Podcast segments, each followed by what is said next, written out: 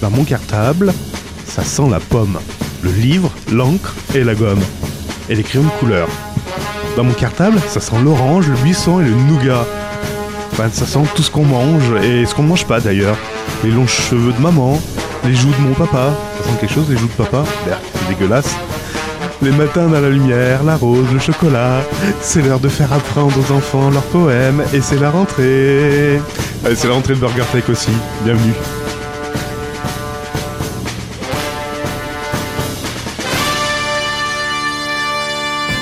News, une tranche de high-tech et quelques dés de What the fuck. C'est Burger Tech. Vous écoutez Burger Tech. Bonjour, bienvenue, nous sommes le 256e jour de l'année. Et dans 130 jours, nous serons, je ne sais pas quelle date, mais à peu près, je dirais, allez, avenue, février, mars 2022, quelque chose comme ça. Bref, Gaëtan le fait mieux que moi. Allez, bienvenue sur Burger Tech. Une approche condensée et rapide de l'info tech, présentée avec un petit peu de What the fuck, c'est ça Burger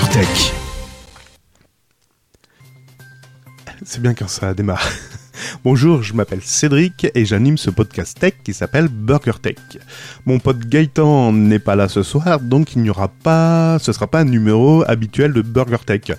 On va enlever le what the fuck de cette émission qui d'habitude est plus déconnante avec mon pote Gaëtan. Donc je fais un petit numéro simplement pour vous dire coucou, pour vous dire on pense à vous. Enfin, je pense à vous parce que ben, les absents ont toujours tort et que ben ça fait du bien de retrouver un micro parce que ça fait longtemps que je m'étais pas posé devant un micro et pas devant une caméra non plus. Oui, parce que je suis en train de me filmer. Même si ce sera pas diffusé, je suis en train de me filmer. C'est pas grave. Euh, voilà, je voulais faire aussi un tour rapide des news euh, tech parce qu'il y en a eu quelques-unes là qui sont tombées, qui sont qui sont très intéressantes. J'en ai retenu, euh, je crois, 6 ou 7. Et ben on va commencer par par le premier, si tu veux bien, Cédric me parle moi-même, hein, ce, sera plus... Voilà, je suis pas tout seul dans ma tête, donc ce sera pas mal. euh, on va commencer par une news qui m'a fait hurler de rire ou euh, dire, euh, ouais, on reprend les mêmes et on recommence. C'est l'histoire d'une application qui s'appelle Microsoft Power Apps et euh, qui permet en fait de coder des, des applications sans, sans rien connaître au codage. Ce serait, ça aurait été une news pour Gaëtan, il aurait pu coder, des, enfin, il peut coder des applications grâce à cette plateforme sans connaître euh, au code. Ça s'appelle des applications, euh, ça s'appelle du codage no code. Donc, c'est Power Apps qui, euh, qui s'est lancé, je sais pas, il y a, combien de temps de ça d'ailleurs, mais il y a un petit moment de ça.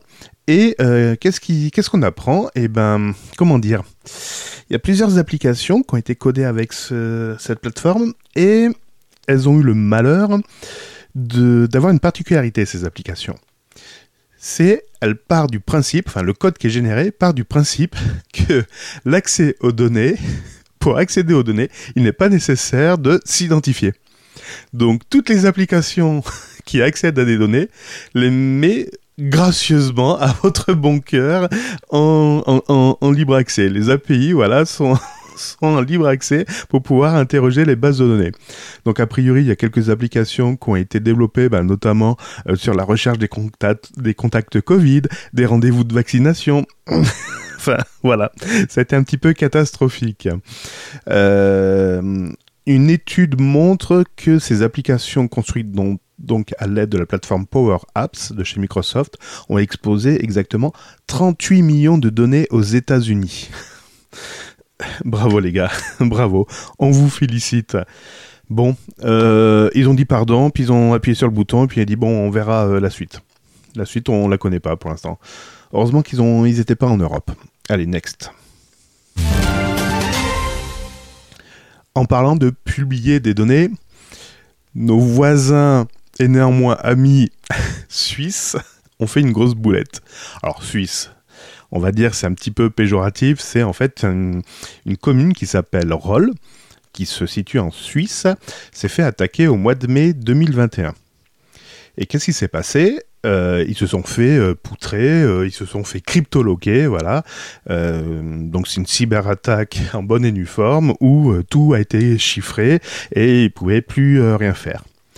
Heureusement, heureusement, cette commune de 5400 habitants avait tout prévu.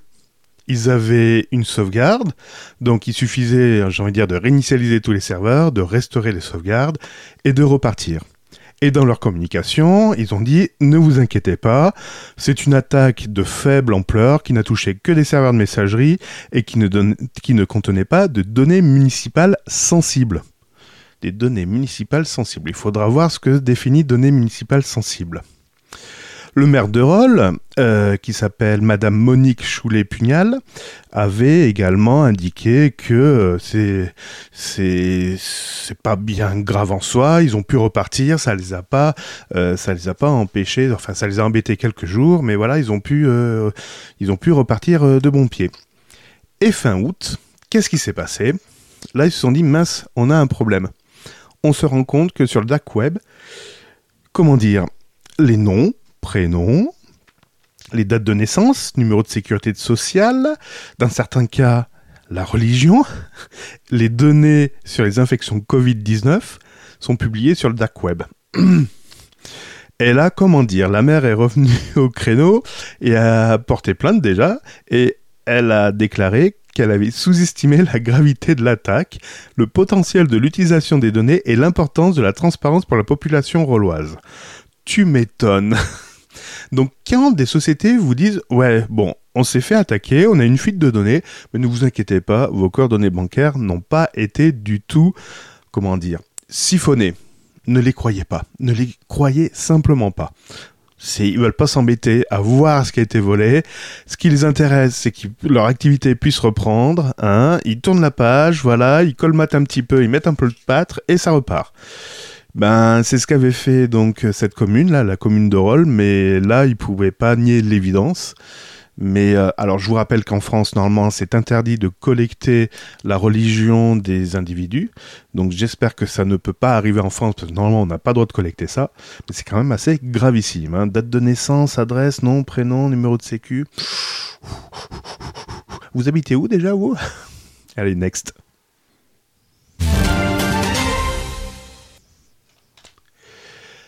Euh, le grand exode a commencé, et oui, ça y est, tout, tout, tout, tout, tout migre. L'hémisphère sud passe au nord, l'est passe à l'ouest. Euh, non, non, on va se calmer un peu. C'est un exode. Oui, on parle bien d'exode, mais il s'agit d'exode des mineurs. Et oui, ça y est, il n'y a plus de charbon, donc les mineurs s'en vont ailleurs pour miner. Ah non, j'ai pas lu la news jusqu'au bout. Enfin, ça, c'est ce qu'aurait pu dire Gaëtan. Non, là, il s'agit de mineurs de Bitcoin. Il va être habillé pour l'hiver, le pauvre. Les mineurs de Bitcoin. Ils ont été chassés de la Chine. Et oui, la Chine a, a pris des mesures drastiques contre cette activité depuis juin 2021. Euh, notamment, notamment la coupure d'électricité pour arrêter d'avoir des mines de, des, des, des, des fermes, pardon, de minage.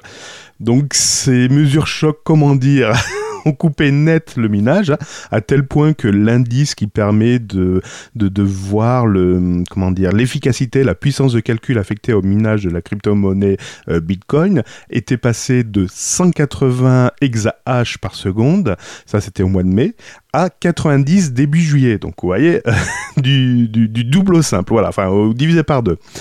Et qu'est-ce qu'on constate là en mois de septembre, exactement le 9 septembre? Eh ben, cette puissance de calcul était déjà remontée à 135 exahash par seconde.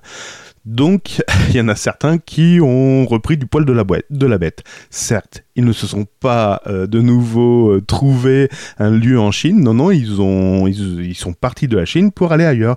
Et donc, l'article de Numérama se demandait, mais où sont-ils passés? Ben oui, c'est important de savoir où ils sont passés.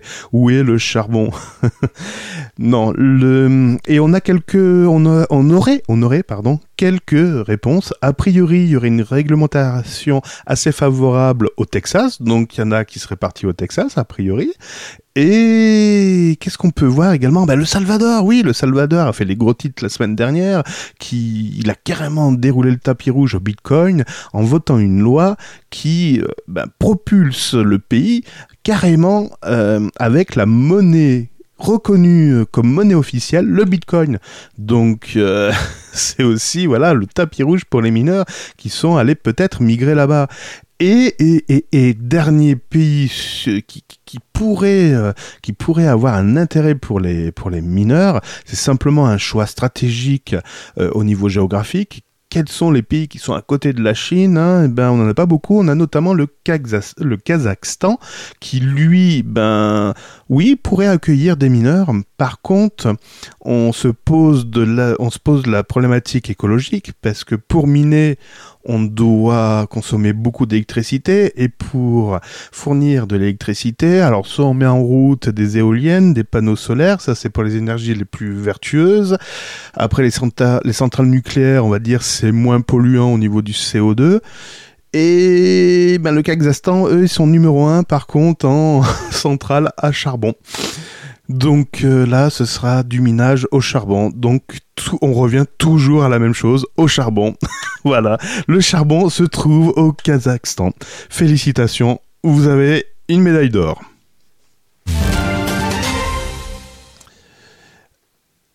Google envisage enfin, enfin de vous dire toute la vérité et la transparence sur combien vous va, vous coûter euh, un trajet d'un point A vers un point B avec le prix du péage qui s'affichera sûrement sur Google Maps.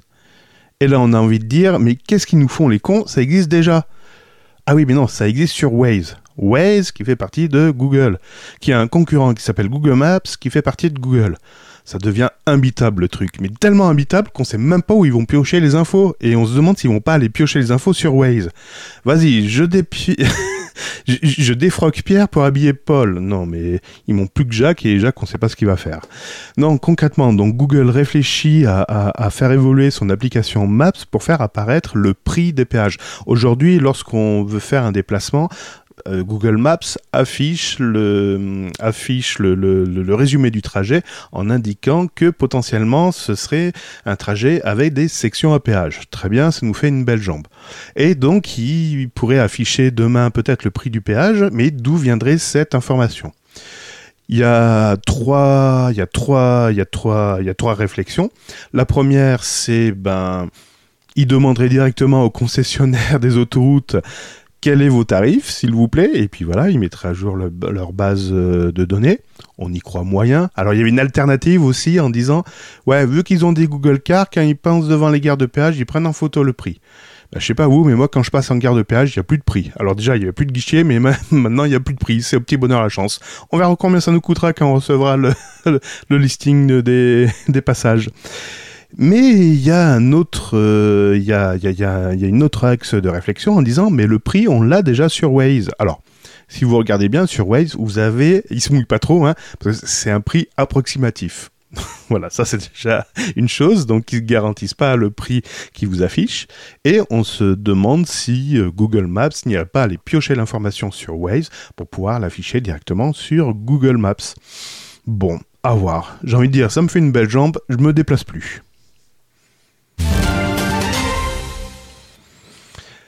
Uber augmenterait ses prix à la tête du client. Alors, j'avoue, j'ai grossi le trait, c'est pas tout à fait ça. C'est Uber, vous savez, le spécialiste, la, référence mondiale des transports euh, avec chauffeur. Donc c'est une application qui vous permet de réserver un chauffeur pour pouvoir vous déplacer d'un point à un point B et vous affiche un prix relativement agressif par rapport à taxi. L'avantage c'est que vous avez quelqu'un en temps réel, etc. Enfin bon, vous avez plein d'avantages. Et vous avez un autre avantage, lorsque votre batterie atteint un niveau critique, ben, les prix Uber augmenteraient. Vous allez me dire, mais c'est un bug logiciel? Non, non, non, c'est encore mieux. Et j'ai envie de dire, pourquoi pas? À quel moment vous êtes prêt à donner votre vie pour rentrer chez vous. Lorsque votre batterie de téléphone atteint un niveau critique au niveau de la batterie. Eh oui, eh oui, vous êtes à 12%. Est-ce que vous allez commencer à comparer les différents trajets? Il vous reste 12% de batterie. Vous n'allez pas prendre le temps de comparer. Donc Uber, les petits malins, récupèrent le niveau de batterie et augmenterait le, prix de la, de la course suivant le niveau de batterie. C'est ce qu'a fait euh, comme expérience une, je crois, une américaine qui a vu, alors pour un trajet habituel, euh, elle a, elle a vu ça sur un trajet habituel qui lui était facturé entre 25 et 30 dollars. Et ben, ce jour-là, sa batterie était à 18% et le prix, elle l'a vu grimper à 80 dollars. Voilà, elle est passée de 25, on va dire de 30 dollars à 80 dollars. Plus du double, parce que la batterie s'était écroulée à 18%. Euh, je veux dire, pourquoi pas? Pourquoi pas? Faites comme vous voulez, les gars. Il n'y a pas de souci. Moi, euh, je reste à la maison. Allez, euh, dernière news, oui, ça y est, je, suis sur la bonne news, je suis en train de toutes les cramer, je pourrais plus en sortir la prochaine fois, c'est pas grave. Euh, c'est une news concernant Twitch, Twitch qui ne, qui, ne s'en sort plus, ils y arrivent plus. Euh, ils ont porté plainte, euh, plainte aujourd'hui contre deux auteurs présumés, de cyberharcèlement euh, raciste et homophobe. Euh, et ces deux auteurs se serviraient de bots programmés pour inonder les fenêtres des conversations des utilisateurs. Il y a beaucoup en effet d'utilisateurs Twitch qui se plaignent de bots qui, qui perturberaient leur, leur live. Et concrètement, Twitch ne s'en sort plus, ils n'arrivent plus comment freiner ça?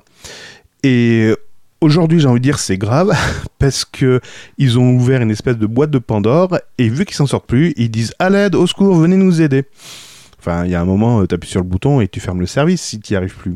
Enfin, c'est soit tu es compétent et tu vas jusqu'au bout, soit tu jettes l'éponge et tu fermes le service. Il y a un moment, il faut savoir dire stop, on arrête. BurgerTech est disponible sur les meilleures applications de podcast, sur la chaîne YouTube BurgerTech Podcast et sur burgertech.fr. Et n'hésitez pas à partager cet épisode sur vos réseaux sociaux favoris. Et moi, je vous dis à la semaine prochaine. C'était un plaisir de vous parler rapidement au micro. Comme je vous ai dit, il n'y a pas tout à fait de what the fuck, même si il y a un enfin voilà, il y a une petite pointe en disant mais je comprends pas, etc. Mais bon, euh, promis, on vous, je vous ferai pas ça euh, tout le temps à chaque fois que Gaëtan me fera faux bon. C'est pas un exercice sur lequel je veux, je veux aller, surtout dans Burger Tech, parce que Burger, Tech c'était plutôt de la déconnade avec euh, Gaëtan. Mais voilà, c'était simplement pour vous dire non, non, vous inquiétez pas, on vous a pas loupé, on vous a pas oublié. Enfin, je ne vous ai pas oublié. Oui, vous avez compris la subtilité Non? Si? Bon, très bien. Vous... Je vous remercie pour votre fidélité. N'oubliez pas notre compte Twitter BurgerTech underscore FR. Sinon, que dire? Bonne semaine. Et prévoyez les parapluies. Ouais, je pense qu'il va y avoir un... avoir quelque chose qui va nous mouiller prochainement. Allez, bonne semaine à tous. Bye bye.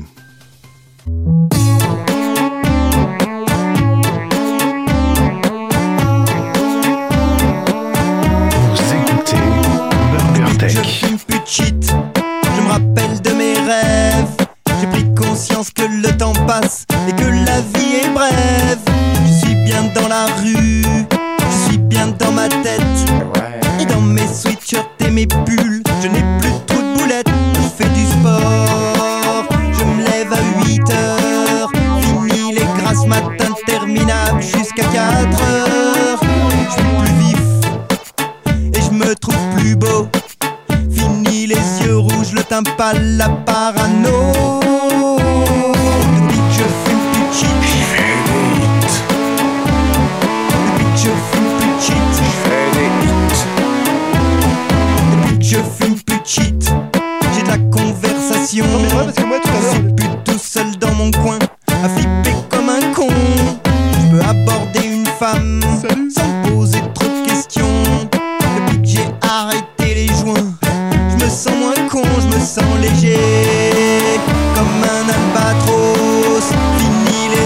recherches à quatre pattes pour un bout de matos. J'ai la pêche et, je suis plus sympa. Fini la drogue scotché dans mon pyjama